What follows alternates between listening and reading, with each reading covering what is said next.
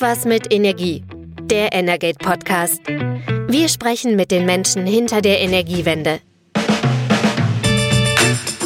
Herzlich willkommen zu einer neuen Folge des Energate Podcasts live von der eWorld. Wir stehen vor den Messehallen. Hier findet einmal im Jahr das Branchentreffen der Energiewirtschaft statt und wir stehen in einem mobilen Podcast-Studio. Ein äh, ziemlich cooles Auto, das mit kompletter Podcast-Technik ausgestattet ist von Andreas Gebhardt von Gebhardt Media aus Köln. Und bei mir ist auch in dieser Folge wieder ein Gast und ich freue mich auf Dominik Triesel. Hallo Dominik. Grüß dich, Servus. Schön da zu sein. Ich habe noch gar nicht verraten, von welchem Unternehmen du bist. Das kannst du uns gleich sagen. Aber vielleicht würdest du zum Einstieg einfach mal kurz sagen, was sollten wir über dich wissen? Über mich? Ich bin Patchwork Daddy, eigener Sohn zusammen mit meiner Partnerin, noch zwei Kinder dazu bekommen. Und was ich gerne auch immer dazu sage, wir haben auch zwei Meerschweinchen noch dazu bekommen. Also auch neben dem Beruf und dem, dem Unternehmen, das wir bauen, ist bei mir einiges geboten. Also du hast auch privat ein herausforderndes ähm, Umfeld. Total, muss ich auch sehr flexibel sein und auf alles reagieren, was die pubertierenden Mädchen mit nach Hause bringen oder mein Kleiner, der jetzt eineinhalb Jahre ist. Ja, also alles mit dabei. Finde ich es immer schön, ähm, irgendwie auch so ein bisschen zu hören, was, was macht eigentlich der Mensch so, mit dem wir uns unterhalten. Aber du bist natürlich aus einem anderen Grund da. Du bist ähm, Mitgründer und äh, Geschäftsführer von Qbility. Ähm, was macht Qbility? Qbility versucht für die Zukunft was Sinnvolles zu machen. Das sage ich immer gleich am Anfang. Ähm, wir versuchen ja Themen wie Klimaschutz äh, anzugehen. Ja, alle sagen, es ist ein wichtiges Thema. Wenige versuchen da tatsächlich was zu tun. Wir versuchen nach unseren Möglichkeiten dann einen Beitrag zu leisten. Das ist mir schon, schon ganz wichtig. Hört sich vielleicht abgedroschen an, wenn man das nur so sagt, aber ähm, als wir das Thema gestartet haben, haben wir tatsächlich die Entscheidung treffen müssen, geben wir Arbeitsverträge auf in einem Energiekonzern, wie hier auf der Messe auch vertreten ist, und wagen uns komplett in so ein Abenteuer rein, ein eigenes Unternehmen zu gründen. Wir haben uns entschieden, das zu machen. Also es ist keine Plattitüde, ähm, wenn ich sage, wir versuchen tatsächlich was zu verändern. Ähm, wir haben da richtig Risiko auf uns genommen. Was machen wir? Wir bauen eine Infrastruktur für den Handel von CO2-Zertifikaten. Ja, da gibt es verschiedene CO2-Zertifikate. Was jetzt im Jahreswechsel groß in der Presse war, als der CO2-Preis angehoben wurde. Das passiert in Form von Zertifikaten. Ja, im, B2B-Kontext zwischen Unternehmen. Da bieten wir die Plattform, die Infrastruktur, um das Ganze zu, zu handeln. Ja, zwischen Angebot und Nachfrage. Wir sind ja jetzt im Wesentlichen hier im, im Podcast. Ähm, man sieht dich nicht, aber ich hatte kurz Gelegenheit bei der Messe auch äh, einen Teil deines Teams und dich eben kennenzulernen. Ihr seid ein ziemlich junges Team eben noch. Was hat euch dazu bewegt, in, in diesem Umfeld ein Unternehmen zu gründen und ähm, ja, eure eigene Aktivität zu starten? Ja, ich glaube gerade das, dass wir so jung sind, ja. Also wir tun privat ja sehr viel, wie, wie viele von den Zuhörern sicher auch ähm, digitalen. Ja, vor allem während Corona ist das ja ähm, durch die Decke gegangen. Also wir haben alle irgendwelche Tools, die wir nutzen und sei es Netflix oder Amazon. Ja, und kaum ging es dann ums Arbeiten, waren wir irgendwie wieder mit Excel konfrontiert oder mit dem Telefon und haben auf Rückrufe gewartet oder Urlaubszeiten absitzen müssen von, von Counterparties. Das ist irgendwie ein Mismatch aus dem, was wir privat haben und aus dem, was wir beruflich haben. Zudem haben wir uns gedacht, naja, wenn wir so Themen wie Klimaschutz machen wollen, da gibt es ja Ziele dafür, warum versuchen wir das mit Werkzeugen von gestern? Excel und Telefon und so. Warum nicht mit Werkzeugen von morgen, die wir jetzt heute schon haben, ja, Digitalisierung. Das hat uns bewogen, das, das zu probieren. Ja. Also lasst uns doch neue Werkzeuge machen, um die Probleme von morgen zu lösen und nicht versuchen, mit älteren und zeitaufwendigeren Werkzeugen von gestern das Ganze zu machen. Lass uns doch probieren, im beruflichen auch digital zu denken, so wie wir das im Privaten gewohnt sind. Vielleicht dann nochmal kurz zur Info. Ähm, ihr seid also nicht direkt irgendwie von der Hochschule, von der Uni losgestartet, sondern ihr habt eine, teilweise auch eine Vergangenheit bei Energieunternehmen. Genau, ja. Biomethan hatten wir, aber unser Gründerteam ganz divers. Da waren Leute bei großen Energieversorgern, die alle hier auf der Messe auch, auch mit vertreten sind. Wir haben uns dann gefunden bei einem Arbeitgeber, aber wir kennen und mögen uns auch aus dem Privaten. Ich glaube, das ist beim Gründen schon ganz wichtig, dass du dich auf dein Team verlassen kannst. Ja, das können wir nicht nur im Gründerteam, sondern auch mit den Leuten, die wir dazu gebracht haben. Okay, dann steigen wir mal so ein bisschen konkreter ein, so in dem, was ihr macht. Du hast irgendwie gesagt, im Prinzip, wir bauen die digitalen Tools für den, für den CO2-Handel. Was macht ihr ganz konkret? Wir, wie gesagt, bauen eine Infrastruktur. Wie ihr das kennt, wenn ihr auf einer Börse unterwegs seid, bringen Angebot und Nachfrage da zusammen. Ja, du kannst dich bei uns registrieren als Händler, Käufer, Verkäufer oder nur als Interessent, der den Markt verfolgen möchte und, und Informationen da, da haben möchte für seine eigenen Entscheidungen. Du kannst dich bei uns registrieren, ganz normal ähm, Account äh, bei uns bekommen. Ähm, dich einloggen, wie du das privat auch machen würdest, mit E-Mail und, und Passwort und hast dann Zugang zu Möglichkeiten. Ja, entweder dich nur zu informieren, über Preise von diesen CO2-Tickets dich zu informieren. Gerade haben wir die Produkte THG-Quote hier in Deutschland und nationalen Emissionshandel ähm, hier in Deutschland. Ähm, da kannst du dich informieren drüber, über Marktnachrichten, die wir selber recherchieren, ähm, sind wir auch ganz froh, da zusammen mit, äh, mit euch vom Energate da zusammenzuarbeiten, um es noch transparenter zu machen und mehr in die Fläche zu bringen. Mhm. Und natürlich kannst du auch handeln. Du kannst ein Einge Angebot einstellen, ähnlich wie eBay. Ich weiß nicht, gibt es das noch? eBay? Aber dort kannst du es auch machen. Ja, du stellst dein Angebot ein und wartest dann auf, auf Angebote, auf Reaktion auf dein Angebot.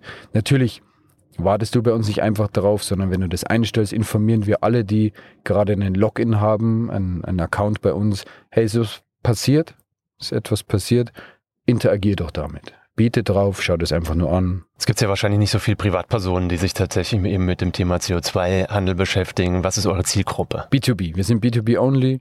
Ähm, wir könnten das Ganze auch für Private machen, ja, ein paar Anpassungen, aber da würden wir die Marke verwässern.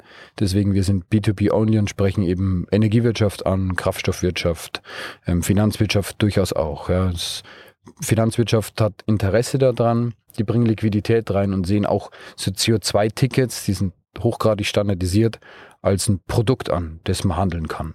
Ja. Genauso wie das Gas und Strom ähm, ja auch passiert.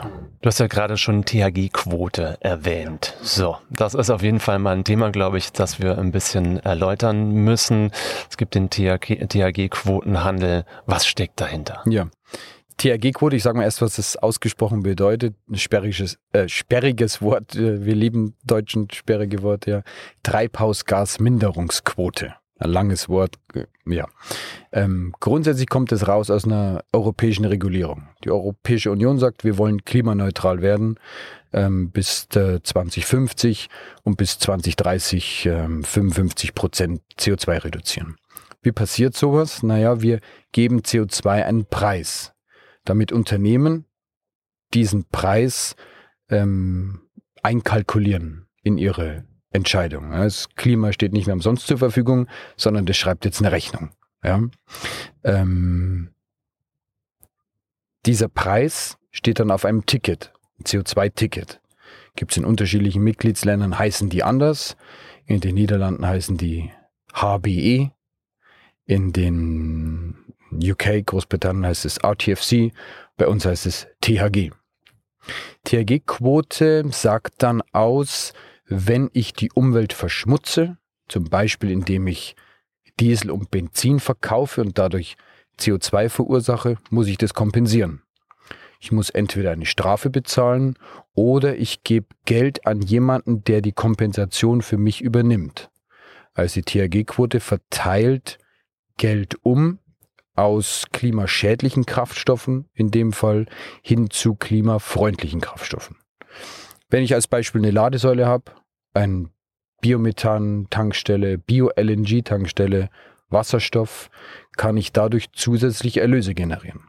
Ja, das brauche ich auch, um wirtschaftlich zu sein gegenüber den fossilen Kraftstoffen, die schon viel länger im Markt sind. Du hast ja eingangs gesagt, euer, ja, euer Geschäftsmodell basiert eben auf dem Ziel des Klimaschutzes und jetzt hier in dem Fall geht es ja ganz konkret um die CO2-Minderungsvorgaben für die Mineralölindustrie. Ja. Mhm. Und du hast die verschiedenen ja, Erfüllungsoptionen im Prinzip ja genannt. Also wir haben sozusagen auf der einen Seite die Erzeuger von, von Diesel- und, und Benzinkraftstoffen, also da, wo noch jede Menge CO2 CO2 anfällt. Und auf der anderen Seite gibt es sozusagen das Modell, dass es die, durch die europäische Gesetzgebung dann einen Anstoß gibt, CO2 freie Mobilität ähm, zu fördern und zu unterstützen. Hm, welche Erfüllungsoptionen gibt es da? Grundsätzlich die Nulloption, die sagen wir immer dazu, ich zahle eine Strafe und kaufe mich da frei. Ja, die ist halt, liegt heute bei 600 Euro pro Tonne CO2, ein hoher CO2-Wert. Und das geht günstiger. Das geht viel günstiger. Entweder ich versuche es selber zu machen in den eigenen Unternehmen, ist aber seit Jahrzehnten nicht mein Fokus gewesen. Seit Jahrzehnten habe ich es auch selber nicht geschafft. Also gucke ich mal, welche Möglichkeiten habe ich am Markt, indem ich mit Leuten zusammenarbeite, ja, die jetzt CO2 neutralere Kraftstoffe produzieren, als ich das bisher kann in meinem Unternehmen. Ja? Also ich rede mit Stadtwerken, die Ladesäulen bauen. Ja? Ich rede mit ähm, Tankstellen, die nur auf Bio-LNG jetzt ausgerüstet sind, ja, da im Schwerlastverkehr, wo das eingesetzt wird. Ich rede mit Elektrolyseuren, die mehr Wasserstoff produzieren, der sich in meiner Raffinerie einsetzt, wo ich bisher ähm, nur Diesel raffineriere oder Benzin. Ja, das sind so typische Möglichkeiten. Und du hast es gesagt, bei 600 Euro liegt jetzt aktuell sozusagen die Strafgebühr und die Unternehmen suchen sich natürlich dann eben Optionen, mit denen sie ihre CO2-Minderungspflicht günstiger ähm, erfüllen können. Ähm, da gehört eben die, zum Beispiel die Elektromobilität eben, eben dazu. Die Entwicklung in im Preis ist derzeit nicht befriedigend, um solche erneuerbaren Kraftstoffprojekte zu finanzieren. Wir haben im letzten Jahr Preise gesehen von knapp unter dieser Strafzahlungsgrenze, also genau das, was eigentlich die politische Regulierung möchte. Ja, wir erzeugen Klimaschutzwirkung und schaffen tatsächlich Umverteilung hin zu erneuerbaren Kraftstoffprojekten. Jetzt haben wir in diesem Jahr und ging im letzten Jahr schon los, einen Verfall der Preise auf 100 Euro gesehen. Also von, von fast 600 Euro auf 100 Euro. Wie kommt das? Genau, wenn ihr euch fragt, äh, wie das kommt, es sind europaweit Importmengen von fragwürdigen Biodiesel im, im Verkehr.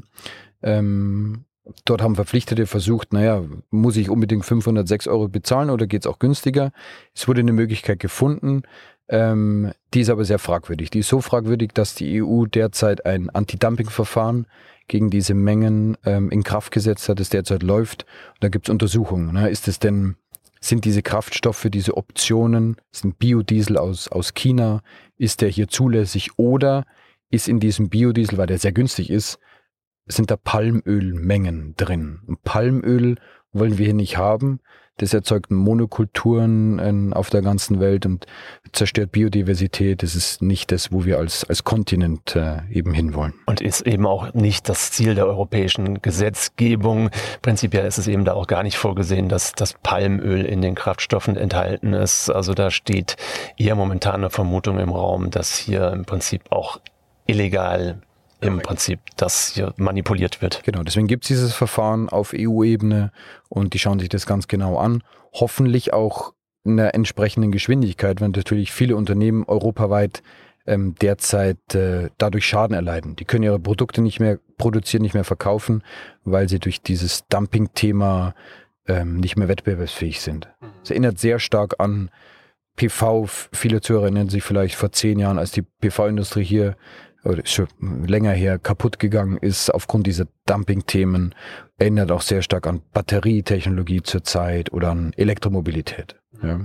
Obwohl wir als Kontinent ja unabhängiger werden wollen, Energiesicherheit schaffen wollen und, und grüner werden wollen. Es ist, ist wirklich fraglich. Ihr seid jetzt in einem Umfeld tätig, das ist im Prinzip ja auch noch ein, ein relativ junges, neues Geschäftsfeld, aber ihr seid natürlich auch nicht die Einzigen, die dieses Feld besetzen. Was spricht denn für euch? Was macht ihr besser als andere? Wir sind äh, gut aufgestellt, indem wir frühzeitig mit viel Know-how in diesen Markt gegangen sind. Wir haben früher diese Tickets offline gehandelt und wissen quasi sehr genau Bescheid, wer sind Kunden, was sind Bedarfe ähm, und wie ist so die Regulatorik wie bewegt sich die über die Zeit. Zudem haben wir gute Partner, ja, wir arbeiten auf der einen Seite mit äh, der NBW AG zusammen, ähm, die unterstützt uns von Anfang an und auf der anderen Seite mit äh, der Europäischen Energiebörse, EEX, dies ist sicher auch vielen ein Begriff, sodass wir dann ein hohes Level an Vertrauenswürdigkeit reinbringen, ähm, was im B2B-Kontext äh, ganz wichtig ist. Du hast anfangs mal so gesagt, machen wir mhm. und das. Seid ihr auch im, im Ausland tätig und welche Pläne habt ihr? Also wir, Ausland, wir sind zuerst mal nach Österreich gegangen. Die Hürde ist nicht besonders groß, gleiche Sprache. Wir kommen aus aus Bayern, aus der Region München, vielleicht hört man es mir im Dialekt auch an, da ist Österreich nicht mehr so als Ausland. Ja? Ähm, ich habe aber schon mal erwähnt, äh, die THG-Quote existiert auf Grundlage von einer europäischen Regulatorik. Das heißt, diese Ticketsysteme, CO2-Zertifikate wie die THG-Quote gibt es auch in anderen EU-Mitgliedsländern. Ja? 80 Prozent dieser Regulatorik ist gleich. 20 Prozent ist natürlich dann nach nationalen Vorlieben gefärbt. Ja, aber bietet sich hervorragend an, dass das auch bei uns passiert. So, man merkt vielleicht, ich weiß nicht, ob man es dann auch in der Aufnahme hört, äh, wir stehen eben tatsächlich vor der Messehalle und auch neben der Straße, da ist jemand ganz aufgeregt und muss ganz häufig auf die Hupe drücken. Ähm, vielleicht da dann doch auch mal passend noch zur E-World eine Frage. Ist das eure erste E-World? Nee, also ähm, von einigen von uns ist es die zweite. Von mir und meinen Kollegen ist es die zehnte, glaube ich, mittlerweile. Wir sind da also schon, ich sage immer, es ist ein Klassentreffen hier. Ja. Man, man kennt sehr viele, egal, also wenn man mal dringend auf Toilette muss, ähm, sollte man sich ausreichend Zeit nehmen, weil man trifft doch den noch und hier noch jemanden und so. Also wir fühlen uns hier immer sehr wohl. Okay, aber es ist nicht die zehnte E-World als Cubility? Nein, als Cubility die dritte mittlerweile, ja, die zweite mit dem eigenen Stand. Ähm, aber bei anderen Arbeitgebern oder auch so sind wir schon zum zehnten Mal hier. Okay, super. Dann vielen lieben Dank, dass du dir die Zeit genommen hast, heute, Dominik, mit uns zu reden. Sehr gerne. Wir haben auch eine Kooperation bei Energate mit euch und da freue ich mich, die weiter fortzuführen. Sehr gerne. Hat mich sehr gefreut. Dankeschön. Danke. Das war Irgendwas mit Energie, der Energate Podcast. Tägliche Infos zur Energiewende liefern wir auf www energate-messenger.de.